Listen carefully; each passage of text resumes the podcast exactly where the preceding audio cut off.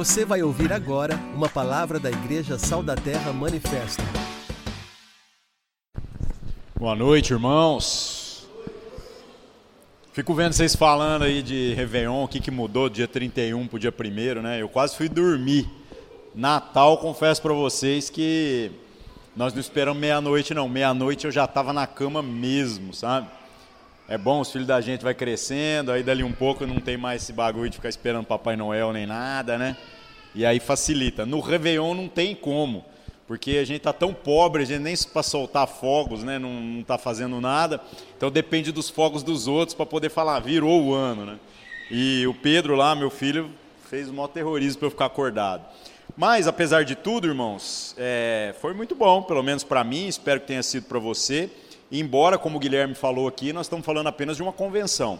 De fato, as grandes mudanças que Deus quer fazer na nossa vida dependem de uma mudança de postura.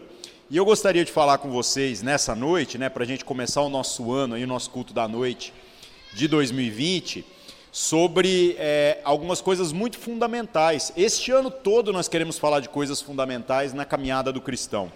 Porque fica parecendo, sabe, que a nossa vida para dar certo em Deus, a nossa vida para que o nosso ano chegue no final do ano, você faça aquele balanço e diga assim: cara, esse ano Deus me abençoou demais.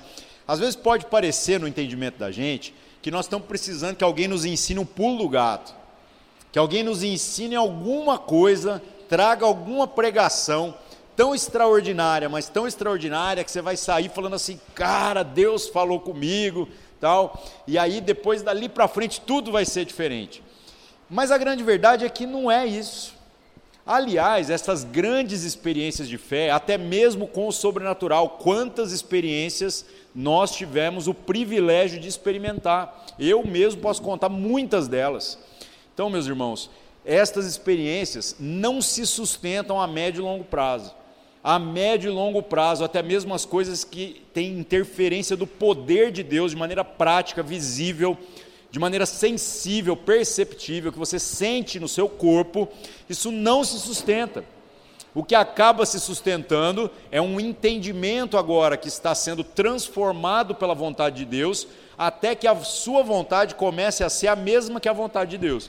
Quando a sua vontade for a mesma que a vontade de Deus, você vai naturalmente fazer aquilo que Deus quer. E é por isso que nós acreditamos que tudo aquilo que Deus está querendo fazer, de tudo aquilo, o mais importante é sobre como a gente entende o básico bem entendido. Por isso que esse ano, até no plano de leitura que foi apresentado aqui, nós estamos trabalhando mais fundamentos. Nós estamos falando, vamos focar no Novo Testamento, e não que o Antigo não seja importante, nós falamos sobre muitos textos do Antigo Testamento o tempo todo. Nós cremos nessa integralidade da Escritura, sobre como ela conta uma história só, como ela está falando de uma ideia só. Deus nunca mudou de opinião, não tem um Deus do Antigo Testamento e outro do Novo, é tudo uma história só. Mas, meus irmãos, não são estas coisas assim miraculosas que você vai encontrar lá no Antigo Testamento que vão mudar também a sua vida. O que realmente vai mudar a sua vida são alguns fundamentos e que a gente encontra de maneira muito explícita no Novo Testamento, e a gente gostaria de inclinar o nosso coração aí nesse período. Para quê? Para que a gente revisite coisas, assuntos que a gente já tem falado a exaustão, mas eu acredito honestamente de que quando há um assunto que parece simples, que a gente ainda está tropeçando, a gente não entendeu. E eu vejo isso na minha própria vida as coisas extraordinárias que Deus promove transformação da minha caminhada são em coisas que aparentemente eu acreditava ter entendido. Então, será que a gente tem uma postura, primeiro, de humildade, de entender como Deus quer trabalhar, e segundo, que é, eu nunca posso ser arrogante ao ponto de achar que eu já sei tudo a respeito de determinado assunto, que eu não tenho mais nada para aprender. Por isso, meus irmãos, nós queremos fazer uma reflexão juntos, começando o ano aí, né? Sobre fundamentos, coisas que Deus é, quer fazer na nossa vida, testemunha na Escritura ter feito na vida de tantas pessoas, para que a gente possa reorganizar a nossa jornada, reorganizar a nossa postura, reorganizar tudo aquilo que é o jeito que a gente está é, levando a nossa vida. Porque senão, meu irmão, vai virar o calendário mais uma vez no final do ano e você vai olhar para trás e vai falar: ah, esse ano foi muito ruim. Gente, ano passado houve algumas, algumas circunstâncias em que eu estava sofrendo de uma angústia terrível, assim, sabe? Aquilo que eu não consigo controlar me corrói. E aí é, é uma coisa ruim, porque as pessoas vêm e falam assim: ah, para de sofrer, né? E você pensa assim, ai, coitado, não sabe de nada, né? Você vai no psicólogo, o psicólogo vai virar para você e fala assim: por que, que você está sofrendo com coisas que não estão no seu controle? Então a gente tem essa tendência de sempre pegar, às vezes, um problema ou administrável, ou um problema até pequeno, e fazer uma projeção dele como se fosse uma coisa do qual a nossa vida depende disso.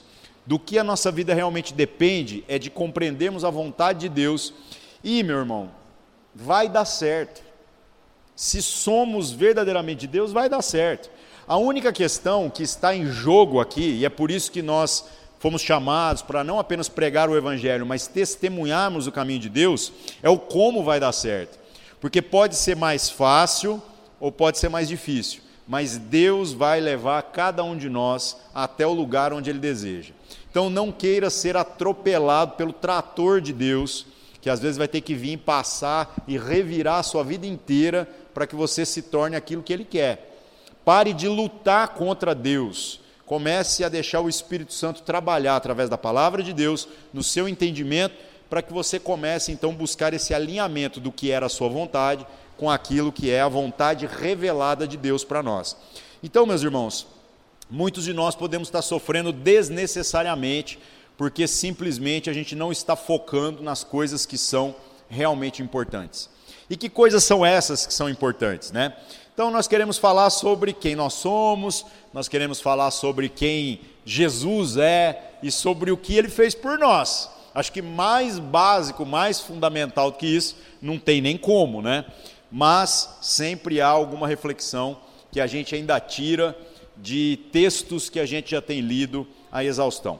Quero convidar você hoje para abrir a sua Bíblia em Lucas capítulo 1, nós vamos ler um trecho aqui do, do capítulo 1, do verso 26 até o final, onde a história vai contar aqui que aparece um anjo para falar com a Maria e dizer que ela vai engravidar do Espírito Santo. Uma história extraordinária e uma história que eu confesso para vocês que deveria provocar muitas dúvidas na cabeça da gente, porque é, o jeito que o anjo fala está trazendo informações que fazem até mesmo a Maria falar assim: ué, será que esse recado não está errado? Não, não está indo para a pessoa errada, porque o jeito de Deus falar através desse anjo já está meio esquisito. Segundo, o jeito pelo qual é, ela se comporta diante da notícia também é de uma, de uma, é, de uma forma que a gente às vezes não está acostumado. E em tudo isso nós podemos tirar lições para a nossa própria existência, para a gente começar a entender se nós sabemos quem nós somos, quem Jesus é, quem Deus é, né? e como que Jesus, como Deus, tem um plano para a nossa jornada, para que a gente se submeta até Ele. Tá? Então vamos lá, vamos ler Lucas capítulo 1, do verso 26 em diante. Diz assim: No sexto mês é, foi o anjo Gabriel enviado por Deus a uma cidade da Galiléia chamada Nazaré, a uma virgem desposada com um varão, cujo nome era José, da casa de Davi, e o nome da virgem era Maria. Deixa eu só fazer um adendo aqui, meus irmãos, para que a gente possa explicar algumas coisas. Nos cultos que a gente fazia aqui nas quartas de exposição das Escrituras, nós comentamos, quando a gente repassou os evangelhos, sobre o que significaria esta virgem desposada. É, uma mulher que estabelecesse o compromisso do noivado com o um homem ela já não poderia romper o noivado. Então a nossa noção de casamento é muito diferente, né, do que a gente tem nos dias de hoje. Ah, mas qual que é o jeito certo? O jeito certo é muito simples. É um homem e uma mulher empenhando uma palavra, um reconhecendo e assumindo o outro publicamente na forma em que cada região, cada tempo, cada nação estabelece e então honrando essa palavra até o fim da vida. Isso é casamento. Casamento é, é ir lá e assinar no civil também, porque no nosso país né, o registro civil significa você estar assumindo perante a sociedade que duas pessoas têm um compromisso. Tá? mas não precisa ser tão burocrático na essência da expressão. Em cada circunstância, em cada nação, a gente vai encontrar, às vezes, leis diferentes para a aplicação disso daqui. Mas lá em Israel, nesse tempo, o que, que acontecia? A cultura dizia o seguinte: um homem e uma mulher resolviam então se casar. Quando eles resolviam se casar, eles deveriam então noivar. E o normal é que entre as famílias fosse feita então essa comunicação de que vai haver um casamento, e aí eles ficavam noivos durante um ano. Durante este um ano, eles continuam separados cada um ainda morando na casa da sua família, mas eles estão oficialmente compromissados com o casamento. E aí o que, que acontece? Acontece que se estas pessoas romperem esse compromisso de noivado, elas já são consideradas adúlteras caso elas venham contrair outro relacionamento. Muito diferente, né? Do que aquilo que a nossa cultura estabelece. Na nossa cultura está muito mais fácil na nossa cultura, eu já vi gente que noivou umas oito vezes e não casou com ninguém, né? Então, gente, namora, na boa, mas namora com algum propósito, né? Porque namorar só para colecionar relacionamentos não faz sentido nenhum. E eu já vi gente que às vezes namorou 10 anos e depois casou. E aí eu fico assim, gente, vocês podiam ter casado ó, há muito mais tempo. A não ser que começou a namorar com 13 anos. Aí não, né, gente? Pelo amor de Deus. Aí é crime, tá? Denuncie. Então não é esse o caso, tá? Mas no geral, na nossa cultura, é muito mais tranquilo. A gente namora, a gente compreende que a intimidade, segundo a Escritura, deve ser proporcional ao compromisso. Então o que, que acontece? Como no namoro o compromisso é frágil, porque a gente pode romper tranquilamente, por isso a intimidade também deve ser preservada. Isso é o que a Escritura traz para nós. E aí depois, quando a gente estabelece o compromisso do casamento, aí dali para frente se torna o oposto. Se tiver compromisso e não tiver intimidade, é que é pecado. Então, quando o pessoal ainda não está casado, é uma força para a galera não transar, né? Mas depois que casa, é uma força para transar, né? E acredite, as duas coisas exigem muito esforço. Às vezes você acha que é muito esforço antes de casar, pff, Vai aconselhar a casar e você vai entender do que, que eu estou falando. Entendeu? Consumar depois o negócio ao longo dos anos não é brincadeira, não. Então, galera, tem que trabalhar, tem que trabalhar sempre. Se é solteiro, trabalhe as motivações, semeie na vida uns dos outros aquilo que é realmente lícito de Deus, proporcional à época que você está vivendo, e depois de casado, aí tem que trabalhar de uma maneira mais de perto, se é que você me entende, e tem que trabalhar mesmo. Envolve esforço, sempre. Agora, aqui, nós estamos falando da Maria, uma mulher que está desposada no sentido de que ela tem um compromisso com o José de casar, mas ela está ainda nesse período de noivado. Então, o que rola é o seguinte: se o José, por algum motivo, romper com esse negócio, é como se os dois estivessem se divorciando. E aí tem todo o peso da lei do divórcio em cima da vida deles. Agora, se a Maria aparece grávida de outra pessoa durante esse período de noivado, o José poderia abandoná-la, alegando que houve adultério. Ela seria apedrejada, tratada como uma mulher adúltera, segundo a lei, e o José estaria livre, livre, livre, segundo a lei, para que ele pudesse contrair outro tipo de relacionamento. Então, olha como é que as coisas aqui já funcionam diferente, né? O que, que o José faz? A gente sabe dessa história. Né? O anjo fala não apenas com a Maria, mas depois, mais para frente, fala com o José. E ele então, decidido, ele estava decidido no coração dele a deixar ela secretamente, para que ela não fosse vista. Ele amava essa mulher, né? Como uma adúltera perante a sociedade.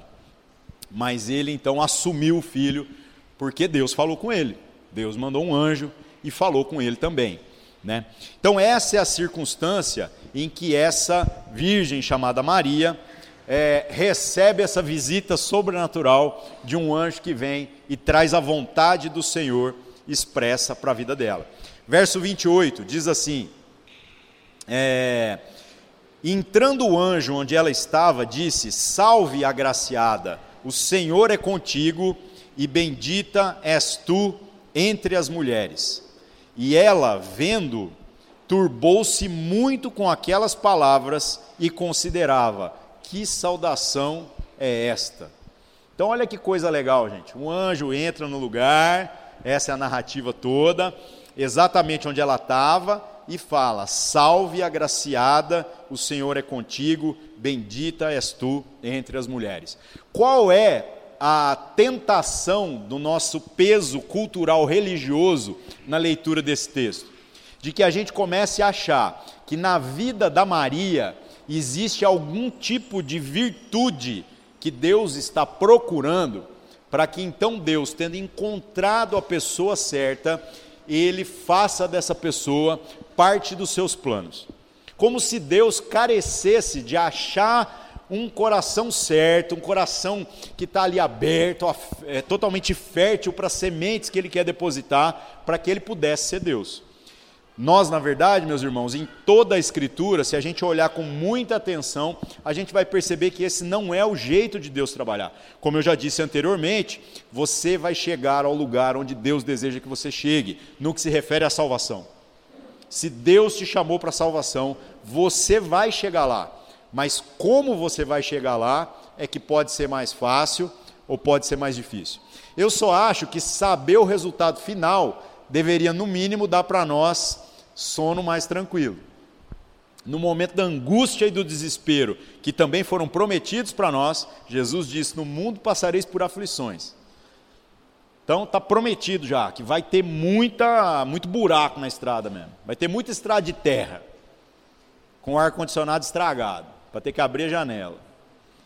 Então vai ter muita dificuldade, mas nós já sabemos o resultado. Então, sabendo o resultado, nós estamos nos livrando da nossa ansiedade, do nosso desespero com as coisas que não estão sob nosso controle? Deveríamos. Deveríamos estar nos exercitando em conhecer a vontade de Deus. Ai, mas eu acho que eu não sou bom o suficiente. Não, você não acha, você sabe porque de fato você não é bom o suficiente, nem eu sou, nem ninguém é. Ah, mas a Maria aqui, o anjo já elogiou ela, dizendo que ela é bendita entre as mulheres, né? Então vamos reler, vamos pensar aqui o que em cada palavra significa nesse versículo especificamente. O anjo diz assim no verso 28: Salve, que é uma saudação normal, agraciada. O que é agraciada, gente? Agraciada é uma pessoa que recebeu graça. E o que é graça? Favor imerecido por alguém. Ou seja, o grande mérito da Maria não está na sua competência, não está nas virtudes que fazem parte da sua existência, mas está em como essa mulher recebe da parte de Deus a possibilidade de se tornar tudo aquilo que ela quer que ele seja. Nossa, mas então ficou fácil, porque Deus vai pegar agora então essa terra dura que é o coração da gente e todos nós seremos como a Maria. Então, irmãos, seremos. Mas quando? Nós vamos esperar 2021, 22, 25. A gente não sabe nem se vai estar vivo até quando nós iremos sofrer por não conhecermos as coisas fundamentais da palavra de Deus? Então, a Maria, a gente vai ver aqui que ela tem algumas posturas que, honestamente, eu não consigo ver na minha vida. E eu duvido que você consiga ver na sua também. Que a gente possa olhar para isso, então, e repensar: quem sou eu? Quem é Deus na minha vida? O que que Deus está querendo fazer com a minha vida e como então eu preciso me portar de modo a não oferecer resistência àquilo que Deus está querendo fazer. É só isso, é muito simples. O verso 29 né, diz que ela turbou-se muito com aquelas palavras e considerava que saudação seria essa. Gente, um anjo aparece, a figura praticamente ali representando o próprio Deus, e chama ela de bendita. Bendito é o que, gente? Sabe o que é maldito? Maldito é aquele que foi falado mal. E bendito é aquele que foi falado bem. Então, quando o texto diz que ela é bendita entre as mulheres, está dizendo que ela será, é, falarão bem dentre as mulheres por toda a eternidade. Vamos dizer assim, ah, pai, dentre as mulheres, essa mulher aqui era a mulher. E é legal o jeito de Deus trabalhar os negócios, né? Porque lá no Gênesis começa a história exatamente do pecado vindo ao mundo através daquilo que é a ação de uma mulher, né? E depois a gente vê a salvação vindo ao mundo através do ventre de outra mulher. Então Deus tem um jeito de fazer as coisas assim, é para esfregar na cara da gente, né? Alguns poderiam dizer assim, ai, tá vendo, o problema é as mulheres, né? Eu mesmo já brinquei com isso aqui muitas vezes, dizendo que se Deus tivesse, ao invés de ter dado para Adão uma mulher, tivesse dado uma moto, ele estava até hoje lá pilotando no jardim do Éden, resolvido, né? Não, gente. Deus não errou, não tem contingências no plano de Deus. Agora, se Deus é, usou uma, permitiu que uma mulher fosse usada para que o mal chegasse ao mundo, para que ele pudesse, dessa circunstância toda, extrair um bem maior, a gente vê aqui na postura de, da Maria, na pessoa da Maria, exatamente um instrumento de Deus, que é outra mulher sendo usada agora para a glória dele. Então é muito legal isso daqui, mas a própria Maria pensa, ué, o que, que esse anjo está falando? De qual que é desse anjo? Por que eu sou agraciada? Que graça é essa que Deus está me dando? É humilde, além de tudo, né? E segundo, é, por que eu sou bendita entre as mulheres? Por que as mulheres terão que dizer essa mulher é uma mulher especial? Então, essa, isso é o que incomoda a Maria aqui, né? Verso 30: Disse-lhe então o anjo: Maria, não temas, porque achaste graça diante de Deus. Olha que legal, achaste graça. Então a Maria, de repente, na jornada dela, ela poderia estar buscando um monte de coisa. Às vezes ela poderia estar buscando um bom marido, ela poderia estar buscando riquezas, ela poderia estar buscando ter filhos, sei lá, eu não sei quais eram os sonhos da Maria. Às vezes ela queria ser fitness, sonho da Maria era ser uma blogueira fitness do primeiro século, entendeu? Ah, eu quero ser magra, desde que eu seja magra, o resto está tudo certo. Eu não sei, eu não sei quais eram os sonhos. Mas o anjo aqui está dizendo o seguinte: olha, você pode ter buscado o que for diante de Deus, mas você recebeu graça. Você agora encontrou graça diante de Deus. Ou seja, Deus vai fazer por você alguma coisa que está além da sua competência, que está além do seu merecimento, que está além da sua busca, que está além até do que você é capaz de entender. E aí um anjo vem explicando, verso 31. Eis que em teu ventre conceberás e darás à luz um filho, e por-lhe-ás o nome de Jesus. Este será grande e será chamado Filho do Altíssimo, e o Senhor Deus lhe dará o trono de Davi, seu pai, e reinará eternamente na casa de Jacó, e o seu reino não terá fim. Aí o anjo veio aqui e vomitou tudo, né? Eu já estou imaginando aqui na situação toda, gente, o como que o próprio anjo encarregado de trazer essa mensagem já deve ter ficado surpreso quando ele recebeu da parte de Deus essa mensagem porque não há nenhuma menção explícita, no sentido assim de algo já revelado, no Antigo Testamento inteiro, falando sobre como é, Deus iria nascer em carne desse jeito. Agora que a gente já viu o fato acontecer, você ir lá e olhar para o Antigo Testamento, olhando as profecias e dizendo assim: ah lá, ó, Isaías 53 já dizia Isaías 8, 9 diz: Ah, um menino nos nasceu, um filho se nos deu. Lá, lá. É mole, mas antes disso, ninguém tinha essa consciência é, totalmente resolvida com relação ao plano de Deus. Tanto que um dos grandes escândalos daquilo que Cristo faz quando anda sobre a terra é se afirmar ser filho de Deus. Não há em nenhuma outra parte da Escritura do Antigo Testamento nenhuma referência a um homem se falando como filho de Deus. E hoje isso já até banalizou, né? A gente faz o que quer, deita e borda, pinta e borda, deita e rola, e no final das contas fala assim: ah, mas eu sou filho de Deus, né? Então faça as contas aí se você é filho de Deus mesmo, porque um filho deve estar compromissado com aquilo que é o fazer parte da família, a vontade do nosso pai, tá? É, então, o que, que acontece?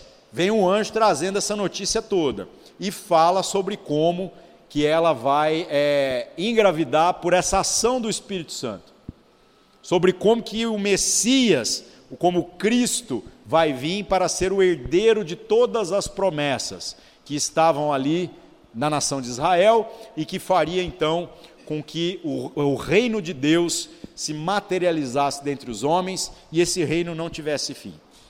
Então, maravilhoso.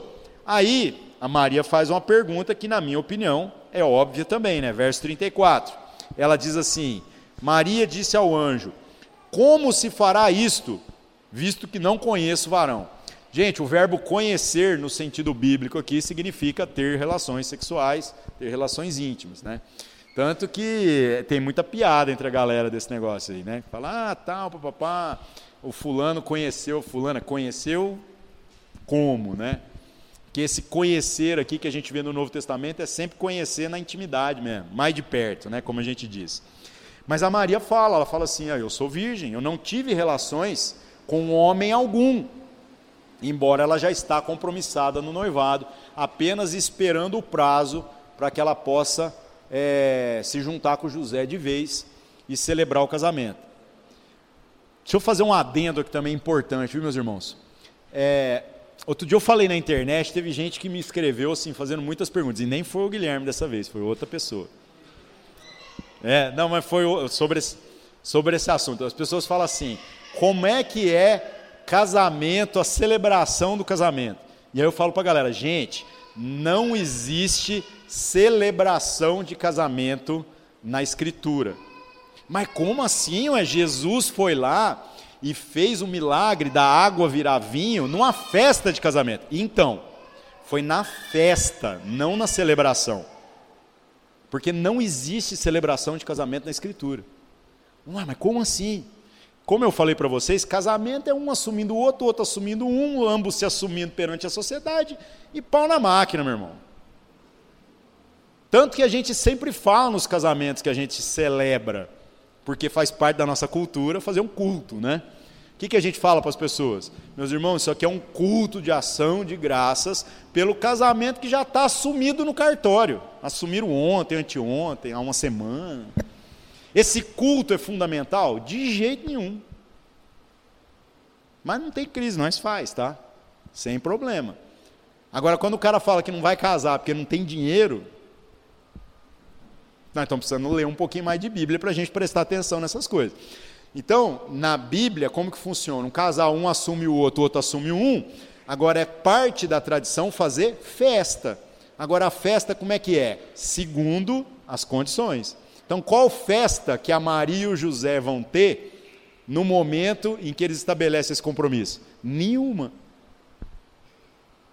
Primeiro, porque ela já estava grávida. E segundo, porque dali um pouco também, veio o negócio do censo, José já teve que vazar fora. Eu estou imaginando ele pegar uma mulher grávida, botar em cima do burrinho e falar: vamos viajar. Dá nada não. Fugiu alguma coisa do plano de Deus? Não. Deu até certo, porque Jesus não podia nascer em Nazaré, que é a cidade que eles estavam aqui. De Nazaré não vem profeta. Então deu certo dela dar luz lá em Belém. Agora, você acha que o José sabia de alguma coisa disso, nesse sentido? Sabia nada, ele só estava seguindo. Não, dá nada não. Fiz as contas aqui, certo? Que as contas que nunca acerta. Dá para nós ir e voltar tranquilo. Aí deu tudo errado. O quartinho do bebê, tudo aquelas coisas que foi preparada. Nasceu num, num, num coxo num estábulo. Legal isso daqui, né? Bom, então a Maria fala: Eu não conheço homem algum. E a, a pergunta dela faz todo sentido, ela está querendo entender a vontade de Deus. Então aqui nós temos mais uma lição, meus irmãos. A Maria não é quem é porque anela alguma virtude especial. Ela é quem é porque Deus derrama sobre a vida dela de uma graça que a capacita a ser quem ele deseja que ela seja. Na nossa vida não é diferente. Será que nós compreendemos que a obra é de Deus? e que então tudo que vai dar errado não está longe do controle de Deus, que a gente pode relaxar que no final vai dar tudo certo. Que a gente precisa discernir essa vontade para parar de atrapalhar aquilo que Deus está fazendo. Segundo ponto aqui, será que nós estamos ouvindo aquilo que Deus está dizendo para nós, por mais absurdo que isso possa parecer? Porque aquilo que esse anjo está trazendo para Maria é muito absurdo. Você vai engravidar de maneira miraculosa. E ela poderia dizer: opa, mas eu estou noiva. E os meus planos? E os meus sonhos? Não. Eu quero ficar pelo menos uns cinco anos casada, para curtir, depois a gente vai ver. Tudo esses planos que todo mundo faz, né? Depois dá tudo errado. As pessoas ficam perguntando assim para mim: Ari, por que você tem um filho só? Deixa eu explicar isso para vocês que ninguém nunca mais me pergunta esse assunto. Eu fiquei casado, acho que quatro anos. Aí a gente falou assim: vamos ter filho? Vamos. Aí o médico da Marina falou assim: olha, é, agora que para de tomar anticoncepcional, leva em média dois anos para conseguir engravidar. Aí nós, beleza. Aí sabe quanto tempo levou? 15 minutos. Foi na primeira relação. Na primeira. Fora do período fértil. Como é que eu sei? Isso é outra história. Depois eu conto para vocês. Na primeira relação. Aí veio o Pedro beleza, tal. Aí depois, passou uns dois, três anos, a gente falou assim: vamos ter outro filho? Vamos. Corta o remédio. E eu zoava os irmãos, que eu falava assim: rapaz, aqui é sniper. É um tiro, um corpo. Né? Aí, quando o Pedro tinha uns três anos, vamos parar de tomar remédio? Beleza, parou de tomar remédio. E cadê o outro filho? Cadê os tiros do sniper? E aí agora a Marina voltou a tomar remédio no ano passado por, por questões médicas. Eu já tenho 40. Então as paradas aí estão rolando. E aí você fala assim, ué, mas e aí? Cadê o menino? Então, gente, não foi falta de trabalhar, não. É uma questão da gente entender que tem umas coisas que não estão no nosso controle mesmo, viu? Quantas relações a Maria teve aqui para ter um filho? Nenhuma. Então, aquilo que Deus quer fazer na nossa vida, Ele vai fazer. Será que a gente compreende isso? Então, a Maria ouve Deus. E ela ouvindo Deus, ela traz os questionamentos do seu coração que são naturais. Até onde? Até Deus. E essa é a segunda lição que a gente tem que aprender aqui com essa história da Maria. Nós estamos ouvindo Deus? Ah, mas como que eu ouço Deus? Você quer ouvir a voz de Deus de maneira audível? Leia a Bíblia em voz alta. Você vai ouvir com a sua própria voz Deus falando.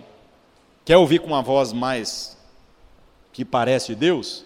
Pega do Cid Moreira na internet. Eu acho horrível, velho. Tem efeitos sonoros. Falei, então Deus. Mas tem quem goste.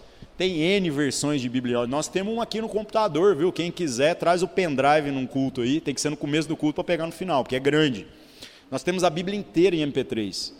Para que, que isso serve? Serve para pessoas analfabetas, serve para pessoas é, cegas e serve para pessoas que têm muito tempo no trânsito, no ônibus, viajando, e é uma experiência diferente. Alguém lê o texto para você. Mas voltando na ideia aqui, nós ouvimos Deus quando nós nos dedicamos a conhecer a palavra de Deus que está revelada nas Escrituras. Ai, mas a Bíblia é a palavra de Deus? Meus irmãos, Jesus é a palavra de Deus. É toda a revelação. A Bíblia é a revelação suficiente a respeito daquilo que Deus trouxe para nós. Então a gente só conhece Jesus e o que nós sabemos a respeito de Deus por causa da Bíblia. Por isso a Bíblia é importante. Então a Maria, ela se depara com aquilo que é a vontade de Deus. Ah, mas foi algo sobrenatural. Foi, mas totalmente alinhado com aquilo que as profecias já diziam. Agora, hoje, que está muito mais fácil, porque tudo aquilo que a gente precisa já está na nossa mão, está no aplicativo do celular, a gente não ouve Deus. E por não ouvir Deus, nós não fazemos os questionamentos que deveriam ser naturais. Então Deus vai olhar para mim e vai dizer assim: Ari, você agora é santo.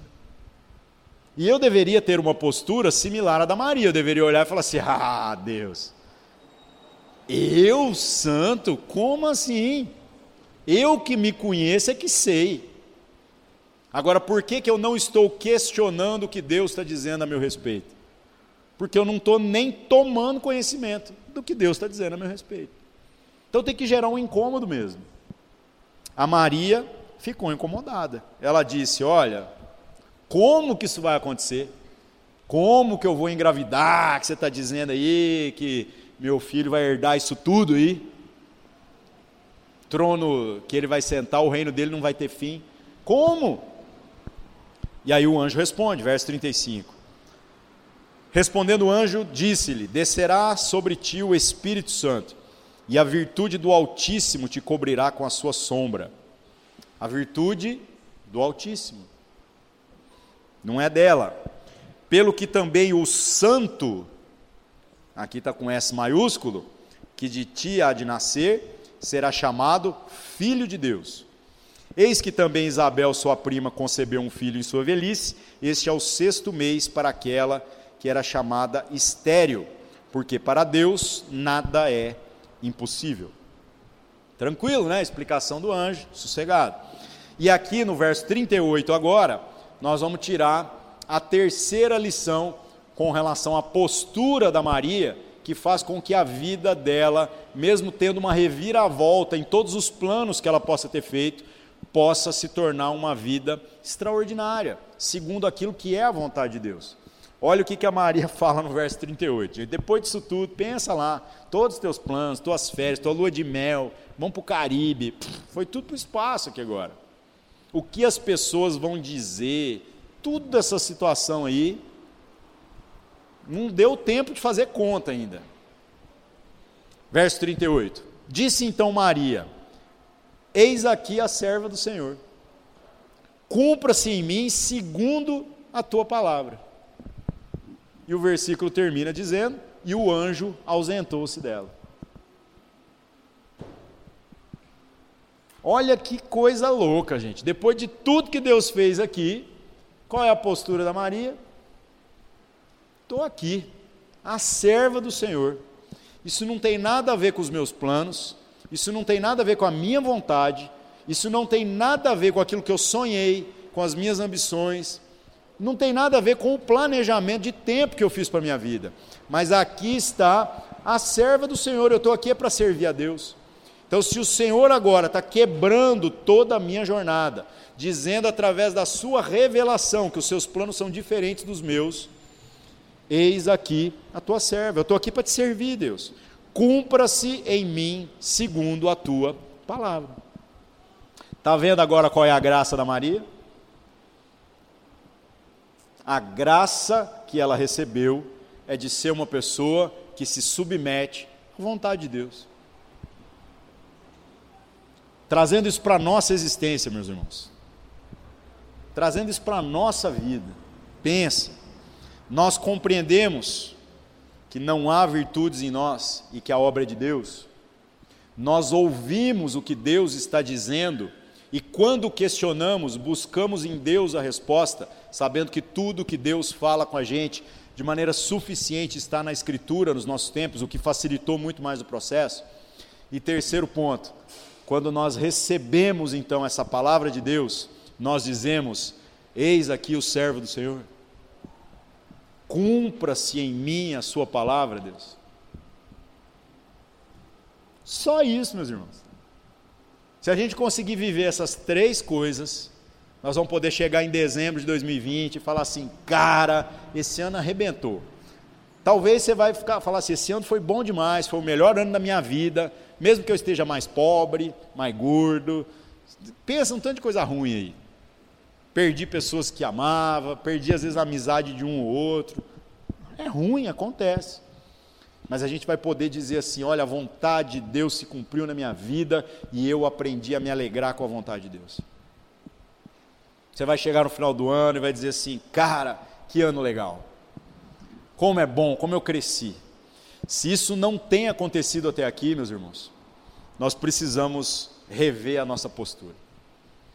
Postura não é o que você faz. Postura é como você se comporta, independente do que tenha que ser feito. É a sua posição diante de qualquer adversidade. Porque as adversidades virão. Mas nós precisamos entender que a vontade de Deus para nós é boa. Por isso, meu irmão, para a gente ter um ano diferente mesmo, faça o básico do básico, do que nós estamos repetindo aqui exaustivamente. Pega o plano de leitura se você não pegou e lê. Ai, mas eu furei uma semana. Lê atrapalhado mesmo, mas lê. Porque ler atrapalhado já é melhor do que não ler nada. Orar no final da noite, por mais sofrível que seja, como o Guilherme bem apontou aqui, ainda é melhor do que nada. Porque tem muita gente que não está orando na, na, à noite e dormindo no meio da oração. Tem gente que está orando só quando alguém está doente. Ou quando a gente mesmo está doente a ponto de morrer. Então, não faça com que Deus precise permitir que o mal toque na nossa vida para que a gente se lembre dele. Porque se preciso for, ele vai fazer. Ele vai passar o trator na nossa vida, meu irmão. E eu espero que seja esse ano. Se não aconteceu na sua, eu espero que aconteça. Porque depois que o solo está fértil, está preparado, toda semente que Deus deposita na nossa vida dá fruto. Depois dali para frente as coisas acontecem. Agora, uma boa dica: pare de atrapalhar Deus. Porque senão o disco de arado vai ficando maior. Vai ter que arar mais fundo na nossa jornada. Pare de atrapalhar Deus. Então, pega o plano de leitura. Se esforce para participar de um pequeno grupo se você não participa. Ai, mas eu não gosto de ir na casa dos outros. Nem eu. Ai, eu não gosto de gente. Eu também não. Eu não estou aqui porque Deus precisa de mim. Eu não estou aqui porque eu preciso de vocês. Eu não estou recebendo nada. Por que, que eu estou aqui? Porque a vontade do nosso Pai é que os irmãos vivam em união. Então eu tenho que pegar a minha vontade todos os dias, guardar ela numa gaveta e fazer com que a vontade do nosso Pai se estabeleça na minha agenda. Então, se eu leio Bíblia só para mim, eu faço isso de maneira medíocre. Mas se eu ler Bíblia para mim e para o meu irmão, eu tenho alguma coisa para repartir. E depois a gente vai usufruindo do privilégio que é fazer parte disso. Então, meu irmão, segue o básico. Ah, mas eu gostaria de vir ao culto e ir embora e não ter que conversar com ninguém. Então, nós vamos fazer de tudo para atrapalhar os seus planos. Nós queremos nos conhecer, gente. Ah, mas aí a gente se conhece, entra na intimidade um do outro e vão haver decepções. Com certeza. Com certeza mas está tudo certo. Mandaram uma pergunta para mim no Instagram semana, falando assim: ah, o que, que você acha da fulana, do sal da terra, pastora, que para mim é uma das pessoas mais heréticas que eu já vi. Aí eu cobri o nome na hora que eu compartilhei isso, né, gente? Porque também esculachar é brabo. E eu sei quem é, e eu sei o que faz, eu, eu sei da história toda. Eu achei muito pesado a natureza da denúncia que eu recebi com relação a essa pessoa que faz parte do nosso ministério. Aí eu falei, falei assim, vou explicar um negócio. Sabe como é que funciona a família? Família é assim, ó, tem o pai e tem os filhos. Aí nos filhos tem um filho melhorzinho, bonzinho, tem um filho nerd. Quando o pai precisa mudar um negócio no celular é para ele que ele pede. Tem o filho estudioso tem o filho preguiçoso, tem o filho vagabundo e tem às vezes até um filho meio herege mesmo. Eu não tenho autoridade para dizer quem é e quem não é filho. Certo? Aliás, eu até prefiro chamar o ímpio de irmão do que chamar o irmão de ímpio. Então, na dúvida, eu chamo todo mundo dessa rua aqui de irmão e de irmã. Sem constrangimento. Deus é que no final vai dizer quem era meu irmão e quem não era. E como irmão, nós vamos rolar na brita para que a vontade do Pai se estabeleça na minha vida e na vida dos irmãos. Irmãos não brigam? Agora, o irmão mais maduro é aquele que tem mais responsabilidade. Então, o que, que acontece? Nós estamos entendendo que para as coisas acontecerem na nossa vida, nós precisamos nos permitir ser tocados pela vida das outras pessoas, porque é um instrumento de Deus. Não, Deus, eu queria sentir um abraço. Aí está cheio de braços aqui. Mas a gente quer um abraço sobrenatural. Para, meu irmão. Então, para que este ano possa ser diferente, que a gente se coloque diante de Deus de uma maneira diferente. O que, que você acha, Ari, da influência do Evangelho na cultura, na política, nas artes, na filosofia? Gente, nós estamos morrendo por falta de entender o básico e queremos discutir todas essas coisas. Então vamos focar no básico. Vamos fazer de 2020 um ano de fundamentos, um ano do básico. E aí, meu irmão, toda política, cultura, é, tudo que você fizer vai exalar aquilo que é a graça de Deus que está sobre a sua vida. Amém, meus irmãos? É isso. Que a gente possa orar se colocar diante de Deus e fazer essa oração aí para começar o ano com toda a sinceridade do nosso coração, dizendo: Deus, me dá um coração igual da Maria, disposto a ouvir o Senhor. Amém? Vamos orar. Senhor Deus, em nome de Jesus, nos colocamos na Sua presença mais uma vez nessa noite, clamando para que haja na nossa jornada verdadeiro crescimento verdadeiro amadurecimento. Que possamos, Senhor, reconhecer a nossa dificuldade de ouvir as coisas simples que a Sua palavra traz para nós e permitir que as virtudes que o Seu Espírito quer gerar em nós sejam geradas. Que o Senhor possa trabalhar isso no nosso entendimento nesses dias. Nós, Senhor, nos comprometemos e nos esforçar um pouquinho mais no sentido de não atrapalhar a obra do Senhor na nossa vida. Nós queremos, Senhor Deus, nos comprometer neste ano em ler a sua Bíblia, a sua palavra, a Bíblia, um pouquinho mais do que a gente já tem lido. Nós queremos nos comprometer em conhecermos as pessoas um pouquinho mais do que a gente já tem feito. Entrar na intimidade uns dos outros um pouquinho mais do que a gente tem feito até aqui. Mesmo que isso gere desconforto. Senhor Deus, nós queremos nos comprometer com a Sua agenda, com o compromisso com a família, além daquilo que nos é confortável. Que o Seu Espírito Santo ouça as nossas palavras nessa noite e nos cobre postura nesse sentido. Eu sei, Senhor, que muitas das palavras que nós estamos dizendo aqui, às vezes nós vamos ter muita dificuldade de honrá-las ao longo do, do passar dos meses. Senhor, perdoa a nossa falta desde já mas que o seu Espírito Santo não desista de nós. Que o seu Espírito Santo volte a nos lembrar do compromisso empenhado e que o Senhor volte a nos trazer a comunhão, a, a vida da igreja, ao estudo da palavra, a, a tudo isso que o Senhor tem nos chamado para vivermos, Pai.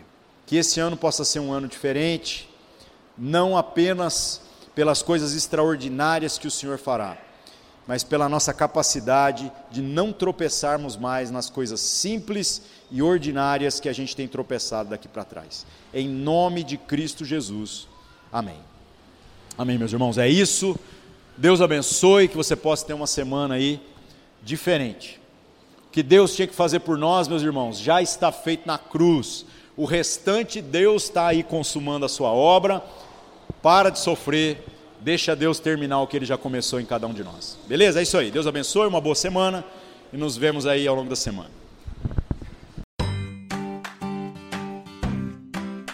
Você ouviu uma palavra da Igreja Sal da Terra Manifesto